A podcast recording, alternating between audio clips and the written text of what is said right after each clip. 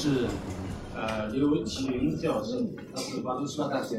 呃政治学系的这个主任，题目是西方主流思想文化的发展走向，来欢迎。啊，各位学长、各位同仁，大家好。北京有过这个读懂中国的这个论坛，上海现在大家谈这个读懂世界是很好，因为我们需要一个内外兼具的视角。呃，我我想现在我们比较强调中国立场、中国视角，这是对的。但是另一方面就是，我们如果无法理解世界的话，我们实际上并不能真正理解中国。那么我我在我在想，就中国一谈世界的时候呢？不应该成为我们盲点。虽然我今天主要谈的是西方，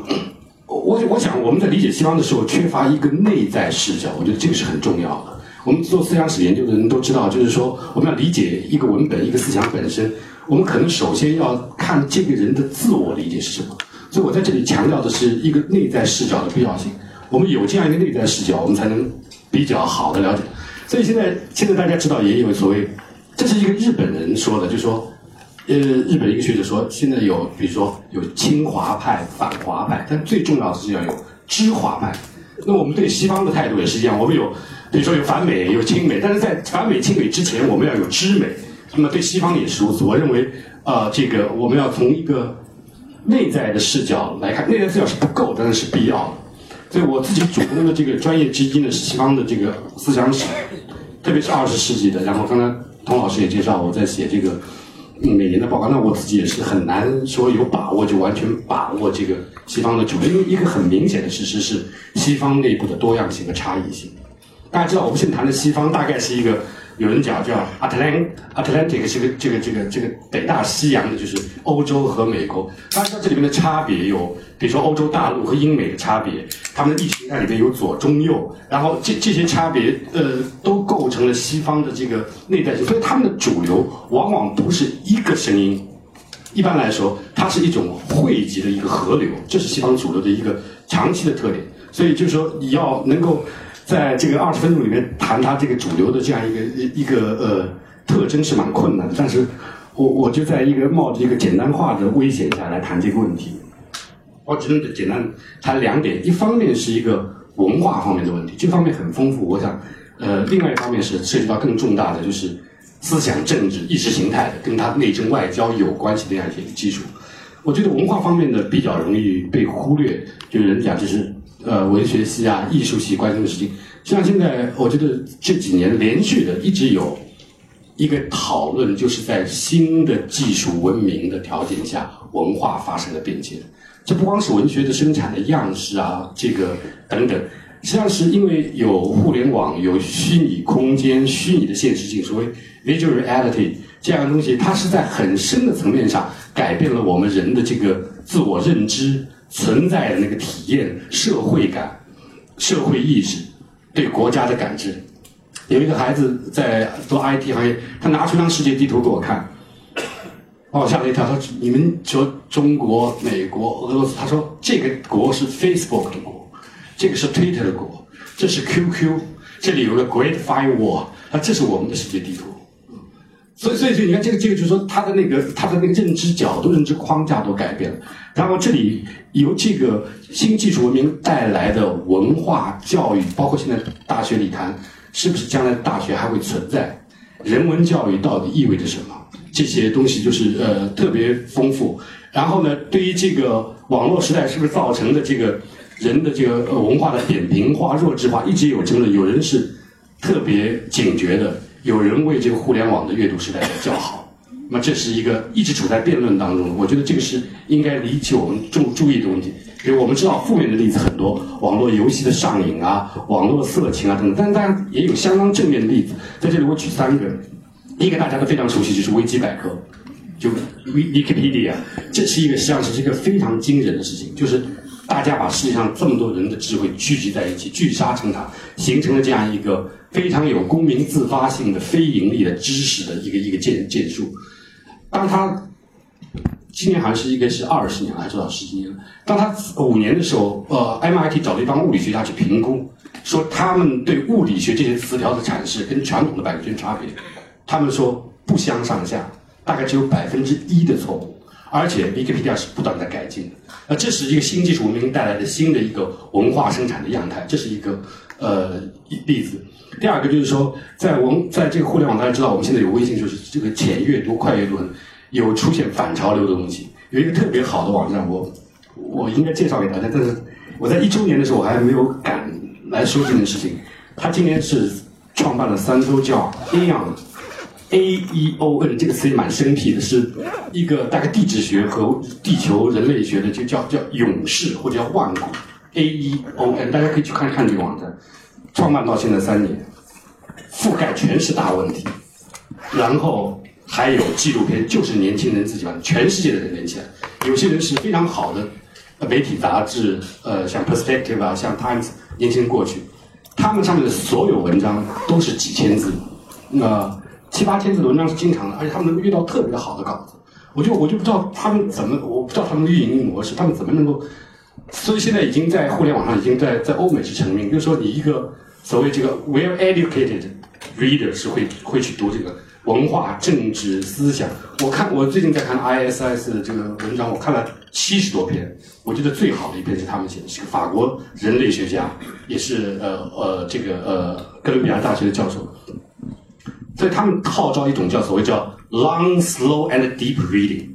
就我们现在不是叫短阅读、呃呃快阅读和浅阅读嘛？他们他们是有一个反潮流的东西，是一个长阅读、慢阅读和深度阅读。这个呃，而且写请到的作者群都特别好，文字也很好。这也是一个你可以看出互联网时代一个反潮流的东西。第三个有一个有意思的事情是，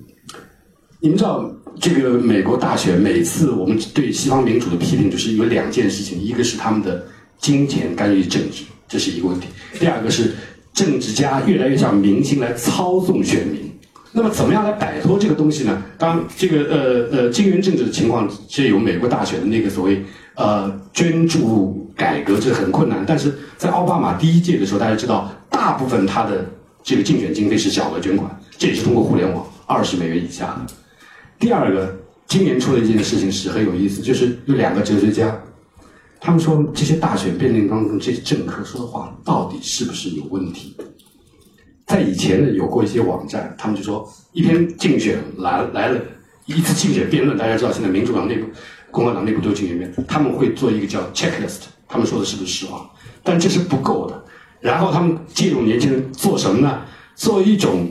我不知道现在你们看九零后他们的网站，有一种东西叫弹幕。你们可能不知道，就是年轻的学生会知道，就一边看电视剧啊，他们会下面评论，那个东西会飞出来。然后他们两个这些找了一个团队，都是年轻人，就对大选的辩论做弹幕，指出说这个地方事实错误，这个地方数据错误，这个地方带着立场偏见，这个地方是逻辑推论错误。这个就特别有意思，因为大家知道，呃，在传统的西方哲学里面有说 philosophical king，philosophic king 就是哲学王。他说现在这个时代，哲学家是不能做王的，基本上没有希望。但哲学家能够帮助选出一个好的总统或者好的领导人，就是哲学家是可以有自己的工作的，因为我们在逻辑上受过训练，我们对论证。所以我举这三个例子，你可以看出了这个在新一代的，在新的这个技术条件下。形成了新的亚文化，它它也有可能改变主流文化。它在未来有什么样的政治、经济和社会后果，还很难有确切的答案。但我们可以看到，在积极的一方面，这是一种公民的这个首创性，一种公民的 initiative，一种主动的、自发的、自治的、具有动员力量的一种一种这个民主文化。第二个，我谈谈意识形态方面，这个这个当然知道大家。大家在冷战年代是两大阵营，实际上这个世界当时是有三个世界秩序。我刚才我用的世界秩序的这个概念跟王永磊先生的不太一样，它是一套价值观，然后一套制度体系，然后有它的覆盖力。那么当时大家知道就是有社会主义和这个所谓资本主义两大阵营，那还有潜伏的一个秩序叫伊斯兰秩序。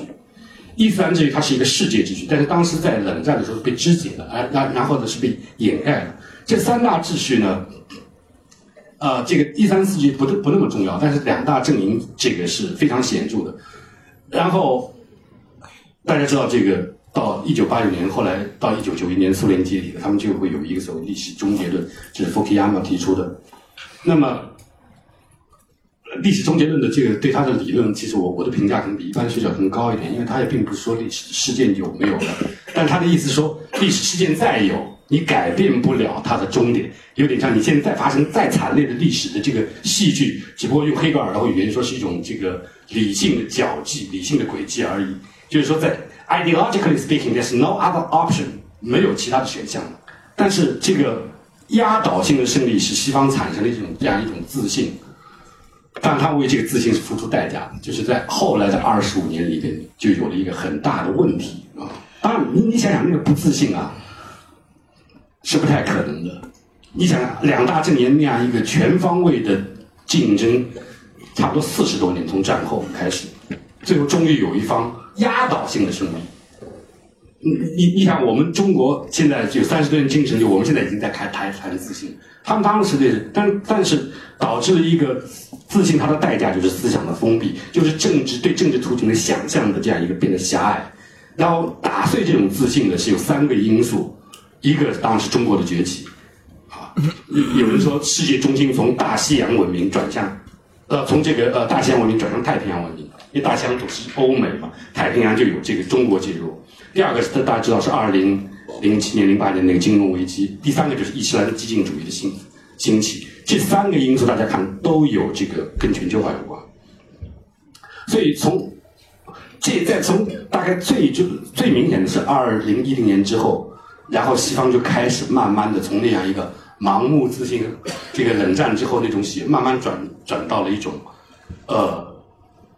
反思的、忧虑的、怀疑的，用中国人话说就是忧患意识吧。忧患意识就越来越重，特别是到二去年这个，今年大家知道我还在写那个这个整个的这个呃呃巴黎的年初年尾的两次恐怖主义袭袭击，造成很大很大的，不仅是这个社会的和和思想上的冲击。零四年、一四年的时候是特别是零，因为冷战二十五周年嘛，四分之一世纪过去后，有特别强的反省。我去年专门列举过三个呃有名的教授，一个是这个。呃，法国、英国、美国各各选了一个，一个是这个呃法国的高等社会科学高等研究院的叫叫 Pierre Manet 马南，我们现在有人翻译他的书，崇明老师翻译过他的书，他是差不多像那个雷蒙阿隆的继承人一样。他说就是他说我们西方人不能够把自由民主看成是一个历史阶段的产物，好像把它看成是一个永恒的东西，是一个像物理学规律这样的东西，这是有问题的。他他讲他专门讲这个。开始怎么样自由主义成为一个主导的起呢？开始我们并不是要变成自由主义者，我们也并并不是要变成，我们是要一个好的政府，是要解决共和原则跟这个呃君主原则之间冲突，最后产生的自由主义。而且自由主义这样一个作为一个政治原则、民主原则和这个自由经济的这个关联也是偶然的，它不是一个一一整套内在有机的结合。它当现在的就是有一个很大的问题，就是说。在美国主导的这个全球化的进程当中，这个经济活动和人们归属的政治共同体是分离的。一个公司它不需要效忠于国家，它效忠于公司自己的这样一个理念、自己的目标、自己的利益。然后你想，他说，你根本如果纯纯粹遵照那个纯粹的自由竞争的原则，我们我们根本没有竞争力，我们怎么可能在一个更高劳动力成本开支、社会福利这么高的情况下？跟社会福利不那么高、劳动力成本比较低下、劳动力环境比较差的竞争，你根本竞争不过。那幸亏我们现在还没有完全真正的自由竞争，我们是有很多保护的。如果是完全放开放自由竞争，我们已经完蛋了。所以他说，很奇怪的是，现在在全世界最主张、最这个鼓吹自由贸易的国家，并不是老的西方的所谓发达国家，而是中国。所以他认为，在全球化这个过程中，自由主义它一定会失去曾经的这个治理的优越性。西方支配世界的时代已经走到了它的能力边界，它会陷入一种很长的危机。这这是法国这个曼内尔，他基于怎么样应对这个问题？他说：“老实说，我根本没有办法。”那个 John Gray 大家知道是非常有名的一个，那我就讲他也是说，他就是说我我们不能够把这个西方由于。在这个冷战结束的幻觉下，他就说我们会这样想，就说我们是站在历史正确的一边，你们是站在历史的反面。他这样的一种想法，就是他批评这个福克亚马的这个历史终结论，他是非常简单抽象，遮盖了整个世界政治，包括中国，包括欧洲，包括转型国家，包括阿拉伯地区那样一种真实的状况。然后他说，这个这样一种这样一种思维方式，这样一种框架，会将存在的许多文化、各种各样的生活方式，呃呃，看成是一个板块、一个凝固的东西、一个模式。这个是完全会导致我们对世界这个呃图景认知的一个失真。所以他他就是他他认为通过呃二十五年之后冷战后的反思，我们要反思我们自己的认知框架。另外一个是这个呃呃哥伦比亚大学，他以前在芝加哥思想委员会马克 r 勒呃是一个思想史家，也是一个著名的知识公子，到我们华师大来做过讲座。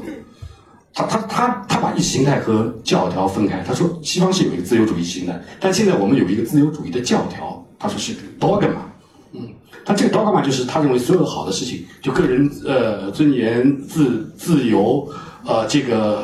呃然后和经济发展这些东西都在一起的。但但实际上是是这个呃不是这样。他说好像好像西方人就想，哎你们这些人不是要不要人权吗？难道不要被尊重吗？不要被这个他总是用这样一种方式去想想让，但但这其实他你想在西方自己。这个自由主义成为这样一种教条式的这样一个情况是非常短的时间。他这个人是一个自由派，他说是一个老式的自由派，是什么孟德斯鸠啊、托克维尔那一代的自由派。他实际上民主在很长一段时间里，大家知道都不是一个，可是一不是一个正面的，不是一个褒义词。一直到到了十九世纪，民主才被看作是一种好的政体。到二战之后，民主才被当做一个最佳的政府形式啊。所所以，这个如果看不到民主政体，就自由主义民主政体的历史性和它历史偶在性，我他说美国整个的这个对世界的想象没有别的选项，Plan A 民主，然后要么就是灾难，洪水滔天。所以他对世界的看法就是：你要么民主，要么你就洪水滔天。他实际上我们现在发现。用这样一种想想法去制定世界战略，最后你自己会会遭到一个洪水滔天。那么这个这个，我想他们就也也可以这样说：西方的主流的在意识形态上面发展，是从一个单声部，从一个冷战之后有点单声部的这样一个情况，重新回到了一个多声部的东西，有一个自觉的反省和批判的意识在里边。但是要小心有一点，就是他们从来没有放弃，他们不认为。包括中国的崛起，提供了另外一个世界秩序。就说你们的价值是什么呢？你们去看我们的核心价值跟西方大陆是重叠的，只是有不同的阐释和不同的这个呃这个呃这个呃政策。他们不认为还能替代一个西方的秩序，只不过西方的这个自由秩序，他认为是应该收缩的，特别是对。中东地区，这是奥巴马采取的一个战略。因为有人认为奥巴马是在衰弱，是在撤退。实际上，他是一个重新回到美国，有一个想法，就是我们跟欧洲不同，我们的自由秩序不是土地性的，我们不应该去占领，不应该去插足，这是反而是布什背离了美国这样一个所谓叫圣灵的政治传统。他他今天在水上漂的。像卡尔施密特专门讲过美国政治，他说他是既在场又不在场。像我们如果没有深刻理解这这一点，我们不能够理解他们在亚太地区做的事情。他们其实是想用最用一种不在场的方式来影响那些对这个所谓自由秩序被他吸引、是忠实于这种自由，就是我要给你一个担保，当这个自由秩序受到威胁的时候，我会行动。但这个行动未必是即时的，也可能是滞后的，但是是灵活的。所以这整个来说，从内政外交，他们有一个更弹性的。自由秩序的扩张的理念，只不过他现在就就更为保守一点啊。总的来说，他们对中国的这是观望的态度，他们认为中国会讲故事。有人说，呃，我们习总不是叫我们说讲好中国的故事嘛？他你们讲好中国的故事，主要是讲好中国的故事，但是他们愿意讲问题中国的故事。其实中国的全体应该是好中国的故事和问题中国的故事。西方的故事其实也是这样，也有。所谓西方成就的一面和他问题一面，只不过他们的表面上看起来的劣势，实际上在长城来看是一个优势，就是他们总是把问题能够暴露出来，而且有的时候夸大化。这是他们有一个警觉的东西，这是我觉得值得我们学习的一点。谢谢。